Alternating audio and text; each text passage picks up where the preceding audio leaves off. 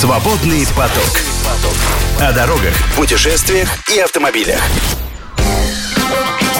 Первая тема сегодня будет э, посвящена юбилею. И в рубрике «Юбилей» у нас Владимир Васильевич Каданников, которому исполнилось бы 80 лет, а 3 сентября родился он в 1941 году.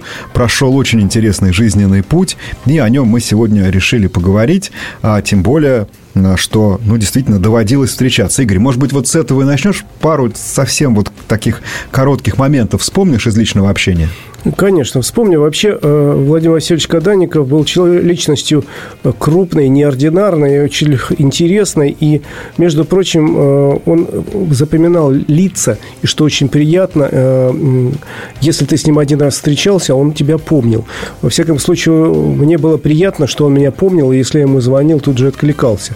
То есть, в этом смысле человек был не похож на многих чиновников, которые просто забываете, а, а кто ты такой называется. Угу. Вот. А первый раз я с ним встретился при очень интересных условиях в странной ситуации начала 90-х годов, когда АвтоВАЗ э, был в жесточайшем кризисе, поскольку э, вот, бывшее успешное советское предприятие оказалось полностью не готово к переходу э, на капиталистические рельсы. Ведь это же было гигантское даже не завод, а комплекс заводов, на котором работало 120 с лишним тысяч человек. Ну, целое производственное объединение огромное, да, одно из огромное. самых больших в стране, конечно. И Плюс к тому, на балансе этого завода был практически целый район, треть города Тольятти с 600-тысячным населением, все детские сады, школы и так далее. И э, вот это все свалилось на Каданникова, и я к нему приехал э, писать странный материал, с ним интервью, посвященное, ты думаешь, автозаводу? Нет, ему? Нет, и не ему. А, посвященную к тому, потому что он привозил к себе несколько раз в году в Тольятти ведущие музыкальные классические коллективы в страны, в принципе, привозил а, а, оркестры какие-то симфонические, угу. какие-то оперные коллективы, из Большой театр там привозил, проводил три, премию «Триумф» у себя, финалы. И а, по этому поводу меня главный редактор газеты «Аргументы и факты» попросил встретиться с Каданниковым и задать ему один вопрос. Зачем это все делают ну, да. в условиях, когда... Э, когда выживать надо. Когда надо выживать. И я приехал в Тольятти, прилетел в Тольятти, приехал вечером на завод. У нас вечером была назначена встреча. Угу. Надо сказать, инженерный корпус был почти весь не освещен. Экономили электричество. Э, и в кабинете его было довольно сумрачно. Кабинет еще советский такой, знаешь, с деревянными панелями. Да, конечно. И мы с ним сидели и довольно долго разговаривали. И вот я не помню детали этого разговора. Я ему говорю, Владимир Васильевич, а вы зачем привезли сюда там Спивакова, условно да. говоря, с его коллективом? Угу. Ну что Спивакова Тольятти, а Тольятти что Спиваков-то? Он говорит, вы знаете, я совершенно четко уверен, что если человек у себя там в ДК в нашем, там, в свое время, в 20 лет, не услышит Спивакова, он его никогда не услышит. И никогда в жизни не заинтересуется тем, что в мире есть замечательная музыка, есть музеи какие-то и так далее.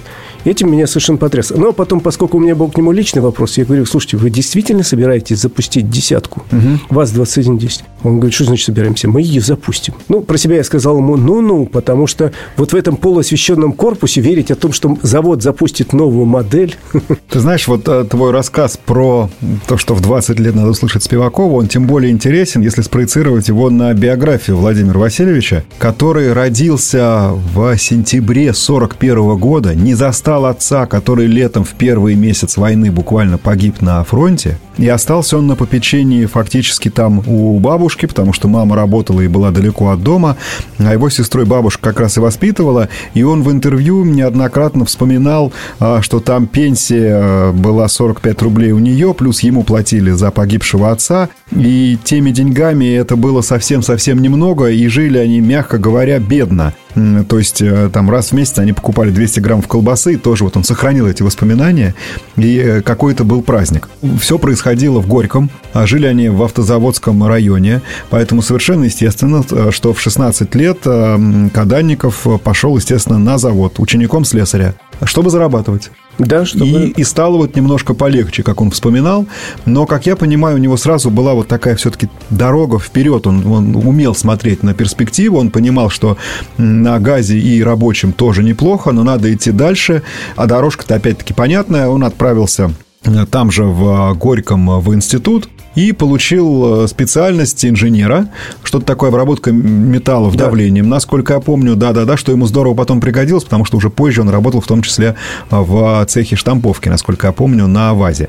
Но до этого мы сейчас дойдем. А вот первая интересная деталь, которая характеризует его пробивные качества, это, наверное, 67 год. А, молодой, уже семейный специалист Каданников узнает, что строится АвтоВАЗ, на Волге, да, сравнительно недалеко от, э, ищет от, от э, Горького. специалистов, да? Он ищет специалистов, и Каданников решает попробовать, а его не отпускают. Он на заводе уже ценный, у него там участок, что-то такое с бензобаками было связанное, и он его, в общем, поднял. Так Кадаников отправился в Москву на прием к Полякову. Завода еще не было, а дирекция ВАЗа уже была в Москве, и был директор, директор Поляков.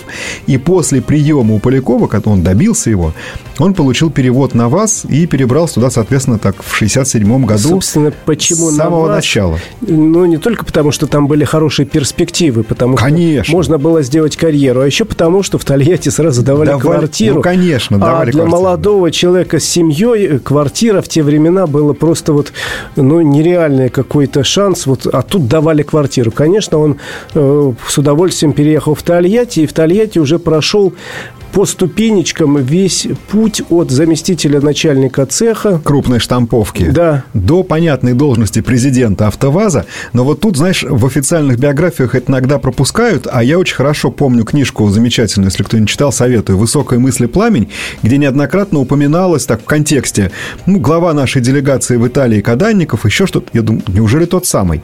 действительно тот самый. И в 28 лет, то есть в 69 году, в 70-м, Каданникова отправляют как раз в Италию и он а, работает руководителем, это называлось советская техническая делегация. Работает там, между прочим, в течение четырех лет. То есть самая-самая постановка, самое освоение, а, вот все организационные работы были на нем. Представляешь, вот такой молодой человек отправился туда, и тут мне стало понятно, почему в его анкетах, они тоже есть в интернете, можно найти, указано в графе знания иностранных языков и языков народов СССР, он писал народов, про народов СССР как бы с языками нет, а итальянский знаю, могу читать и объясняться заниматься. Это вот с той поры ему это очень здорово пригодилось, когда он, ну, представляешь, какого, какого масштаба опыт он получил и каким он хорошим специалистом вернулся в Тольятти в начале, в середине 70-х.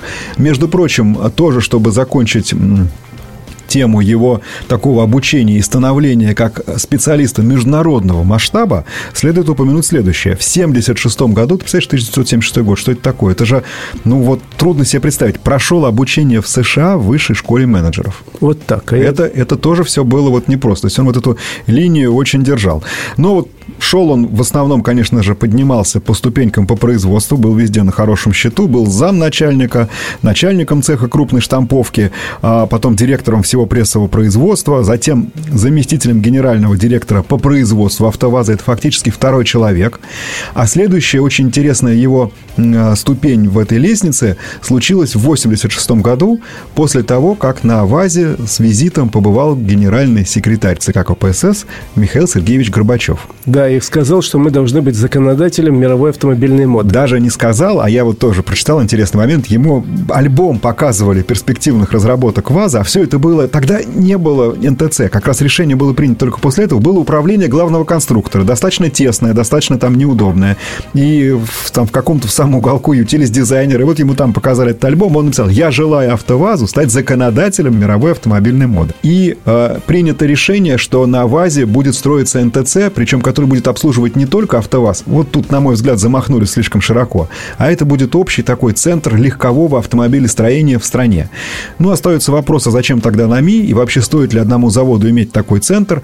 Но, тем не менее, вот решение о строительстве НТЦ было принято по результатам визита Горбачева. И первым директором НТЦ как раз и назначают Каданникова.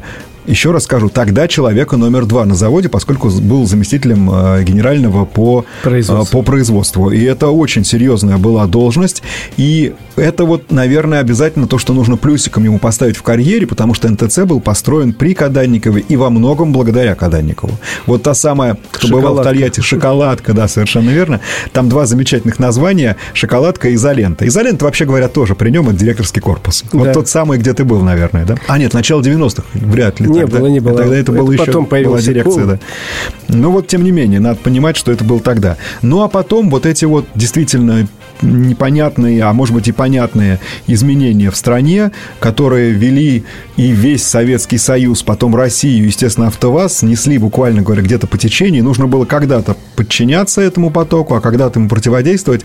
И вот в самые сложные годы Кадальников оказался у руля АвтоВАЗа, был избран по тогдашней традиции. Помнишь, тогда это году в 89-м? 88 год ввели. по закону о трудовом да. коллективе. Трудовой коллектив избрал, причем это было честное голосование угу. на альтернативной основе. То есть были соперники? Несколько кандидатов. Это не было, как э, во многих случаях, чисто, знаешь, так номинально провели, а на самом деле уже всех давно утвердили. Э, Каданников честно выиграл выборы. Он был молодой, он был амбициозный, и он э, был свой. вот плоть Что от очень плоти важно, завода, да, да он... Ну, приехал туда в 67 году, конечно. Да, считай, в самого начала. Конечно. Его выбрали, и он стал первым руководителем «Автоза». Кстати, там дальше есть такой момент в его биографии. Он же был выбран еще и депутатом Верховного Совета СССР. Конечно. Первого созыва. Да. Вот. И участвовал в первом съезде, который да, был да. при Горбачеве. А потом еще и депутатом РСФСР. Угу. И тоже участвовал. И, между прочим, говорят, что Ельцин, глядя на молодого Каданникова, рассматривал его одним из кандидатов в глав правительства. Так он выдвигал его... В самом начале 90-х годов. Совершенно верно. И тогда э, тоже нужна была альтернатива. И было, наверное, сразу понятно, что вряд ли Каданников сможет составить серьезную конкуренцию Черномырдину. Но, тем не менее, факт этот в его биографии был. И первый раз кандидатом в правительство он был вот еще тогда, скажем так, при раннем Ельцине. Но в итоге... Но потом бы... начался самый сложный этап. Вот тот угу. момент знакомства, о котором я говорю, да. э, как раз был самое сложное время, потому что завод оказался, что называется, брошенным э, свободное плавание. При этом э, связи все э, с партнерами были уничтожены, можно считать. Надо было их выстраивать по-новому. Денег не было. Рассчитываться заводу приходило, приходилось э, исключительно натурально. Э, бартер тогда расцветал и расцвел пышным цветом. Машины меняли на запчасти, запчасти меняли на продукты. В общем, все было сложно, но в этой ситуации Каданников оказался на месте. И мало того, что не дал умереть заводу, как произошло со многими другими э, такими промышленными предприятиями Советского Союза, но и э, каким-то образом ухитрился ставить даже на конвейер новые модели. Вот, это важно понять, потому что, с одной стороны, ВАЗу было трудно, а с другой стороны, нужно было делать что-то дальше, потому что его модели на тот момент самые новые переднему приводу, восьмерки, там, девятки и так далее, исполнялся уже больше десяти лет, и была на подходе десятка, и нужно было где-то брать на нее деньги. А действительно, э, в стране, сейчас мы обязательно обязательно. Мне уже подсказывают про Березовского, не забудьте. Сейчас скажем и про Бориса Абрамовича обязательно тоже. Но надо понимать следующее, что, например, именно при э, Каданникове была принята схема, она, возможно, была ошибочная, но кто может придумать лучше и кто сейчас может оценить, насколько она была неправильной? Когда не менее половины машин, э, выпущенных АвтоВАЗом, а тогда это было уже так хорошо, ну какой, под миллион, между прочим, включая машинокомплекты, так вот они оставались в Куйбышевской, Самарской области, и уже здесь по местным всяким фирмам расходились, распределялись дальше по стране. Это был период дикого капитализма. Мы с тобой прекрасно помним, что тогда действительно за машиной имело смысл ехать в Тольятти. Конечно. Потому что все оттуда распределялось, а основная масса оставалась здесь. Это плохо, в масштабах страны это плохо. Но Каданников сидел на своем месте, он, что называется, спасал и вел вперед АвтоВАЗ, а без области и без Тольятти невозможно было спасти такой завод. Поэтому он на свой регион перетянул достаточно большой вес вот этой всей готовой продукции. И, между прочим, вот сейчас люди вспоминают. Я вот этим закончу перед небольшой паузой и успею сказать. Я как-то раз так на коротке и откровенно беседовал с а, несколькими там ребятами, друзьями с завода. И говорю, ну вот Кадаников, ну очень же неоднозначно. Ну смотрите, Логоваз, Березовский, мы сейчас к этому подойдем. Они говорят, ты знаешь, а мы зато вспоминаем, как мы жили. Ведь он же фактически вывел тогда а, весь город и чуть ли не всю область по уровню жизни едва ли не на первое место в стране. Вот благодаря в том числе таким схемам. Я не берусь судить, насколько они были честные по-человечески. Они, наверное, были честные по закону. Но, тем не менее, это было, что называется, из песни слова не выкинешь. И Каданникова за это в Тольятти вспоминают добрыми словами. Ну и мы сегодня, конечно, вспоминаем Владимира Васильевича, а, пользуясь тем, что ему исполнилось бы 80 лет. Вот это было 3 сентября. Мы вновь с вами, Игорь Маржаретта. Антон Чуйкин. И мы сегодня отмечаем 80 лет Владимиру Васильевичу Каданникову. Не дожил он, к сожалению, до своего юбилея и ушел из жизни буквально там за пару месяцев до. Вспоминаем сегодня первого президента «АвтоВАЗа» и какие-то интересные моменты вам рассказываем. Ну, вот обещали, да, буквально пару слов про Березовского. Интересно, что Каданников сам его вспоминал как фигуру не очень значащую, ну, наверное, имел на это право. Ну, вот привели кого-то по знакомству. Но в результате надо понимать, что вот эта вот структура логоваз и замкнутая структура собственности ВАЗа, закольцованная сама на себя, она опять-таки, возможно, была, ну, может быть, не единственной э, из реализуемых, но, по крайней мере, лежала вот как-то поблизости, и ее можно было использовать. И ее использовали использовали, потому что кто-то вообще не смог выжить, у кого-то вообще дилерство не появилось, и заводы пропали. Ну, я могу москвич пример привести, например, пожалуйста. А здесь все-таки э, все получилось, хотя не без, естественно, сложностей, и бандитские схемы на автовазе э, знаем, и когда в итоге там стали наводить порядок, там одних перестрелок было сколько, и действительно этот город был очень сложный с точки зрения криминогенной ситуации, отчасти э, сложившейся вот из-за такой схемы распределения готовой продукции, потому что «Жигули» ценили всегда в нашей стране как ни да, крути, да, да. да. И хотя, да, и качество падало, и что-то еще, и машины, но тем не менее, вас машины выпускал всегда, и мне кажется, это было главной заботой, главной головной болью Владимира Каданникова. Разговор не о каком-то вот там сверхприбыли или еще что-то. Нет, между прочим, он когда уходил в правительство, это был 96-й год, да, на первого зампреда, да, он... А, а потом, да, потом, кстати, ушел просто в отставку вместе со всем правительством. Он, его оттуда не то чтобы уволили, нет, это ну, была нет. такая ситуация, когда все правительство ушло в отставку. Он э, все свои акции, на которые имел право, продал заводу, ну, а потом как... Неважно, не сейчас всю эту схему не будем излагать, я имею в виду, что человек достаточно легко с ними расставался. Надо сказать, что в те времена э, конкурентом у АвтоВАЗа были не какие-то э, там другие заводы, а поддержанные иномарки, которые обрушились в нашу страну с начала 90-х годов. Поток все увеличивался, увеличивался и достиг к началу 2000-х годов миллиона машин в год. Вот как раз с поддержанными иномарками конкурировали модели АвтоВАЗа. И тут кто-то скажет молодец, кто-то скажет плохо, но Каданников и в правительстве, и потом как лоббист пробивал всегда высокие ввозные пошлины на иномарки, чтобы защитить отечественный автопром. И хотя его обвиняли в том, что он не пускал в страну иностранцев, ничего подобного. Да, он не пошел на контракт с Dell, но он очень активно привлекал авто, на АвтоВАЗ, например, GM. И я до сих пор помню этот проект, а давайте построим моторный завод, завод силовых агрегатов вместе с General Motors и, будь, и будем оснащать перспективную Калину вот этими вот моторами. То есть все это было, хотя сам он в интервью говорил, нет, ребят, я никогда не лоббировал интересы автопрома. Это все было либо от них самих, либо от правительства, но я думаю, что он их в любом случае поддерживал, хотя бы внутри. Да, и тут еще вот очень какой важный момент. При Каданникове в самые сложные годы, когда экономика лежала на боку э, Российской Федерации, ухитрились поставить на конвейер несколько моделей, которые стали важнейшими для российского автопрома. Это десятка, которую мы помянули сейчас с Антоном, которая позже стала приорой при Каданникове. Это семейство Калина, которое тоже, вопреки всему, стало на конвейер. Да. И, э, надо сказать, еще и э, «Шевроле». Нива тоже это при э, Владимире Васильевиче, потому что э, он в какой-то момент э, рассказывал, что пришло понимание, у нас нет денег, чтобы поставить эту модель. Модель мы сделали интересную, ее надо сейчас ставить, а не через 10 лет. И тогда случился контракт с General Motors и СП GM Автобас благополучно работала почти 20 лет. Да. Модель продается-то до сих пор. Конечно. И пользуется большой популярностью в России и окружающих странах. Тут непростой выбор, понимаете? А, отдать, поделиться с американцами и выпускать Ниву под именем Шевроле или не выпускать вовсе? Вот что лучше? Я помню, на заводе тогда очень многие сожалели по этому поводу. Ну а что, было бы лучше, если бы вообще этой машины не случилось? Ничего подобного.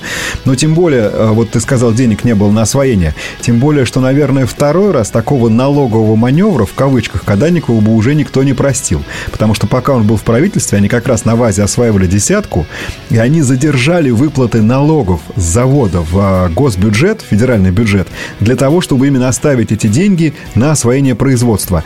Факт известный, факт, который, на мой взгляд, характеризует слегка, может быть, авантюрную жилку и точно совершенно большую смелость и ответственность Каданникова, который на этот шаг пошел. Да, это безусловно так. Он был человеком решительным, человеком, который принимал на себя ответственность на всех своих должностях, не боялся этой ответственности, ну и, в общем, любил свой завод, это была его жизнь. И очень важно поэтому вспомнить вот что. Ведь э, весь отказ от социалки и облегчение, скажем, завода от вот этого груза тяжелого, наверное, это нужно было делать. Но Каданников не мог себе этого позволить.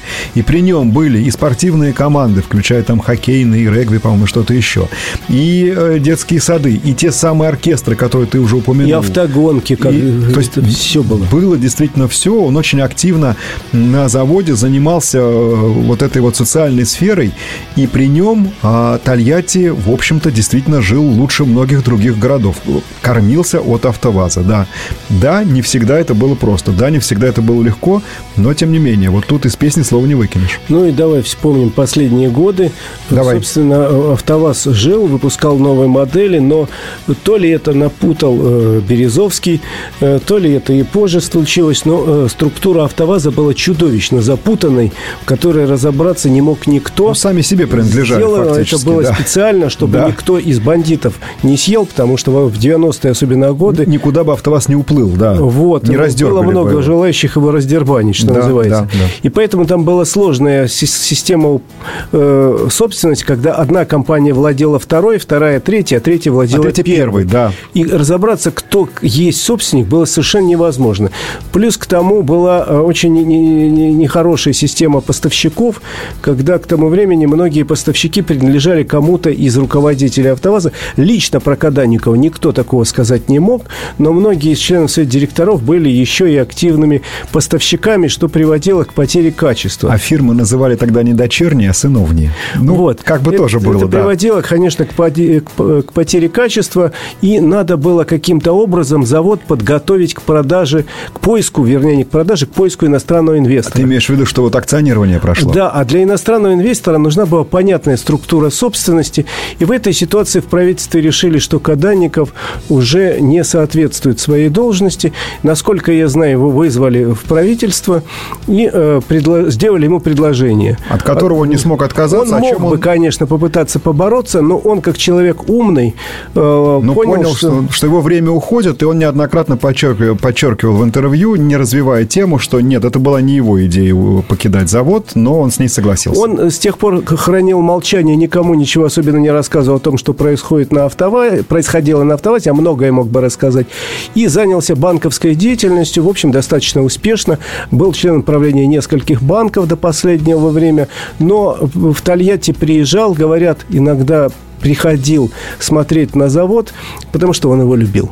Да, и вот на этих словах мы, наверное, и закончим нашу рубрику. Юбилей Владимира Васильевича Каданникова мы отмечали. 80 лет ему бы исполнилось 3 сентября. Не дожил, э, к сожалению, ковид не дал ему такой возможности. И э, вот летом этим он ушел из жизни. С юбилеем Владимир Васильевич неоднозначная фигура, но точно фигура номер один российского и советского автопрома.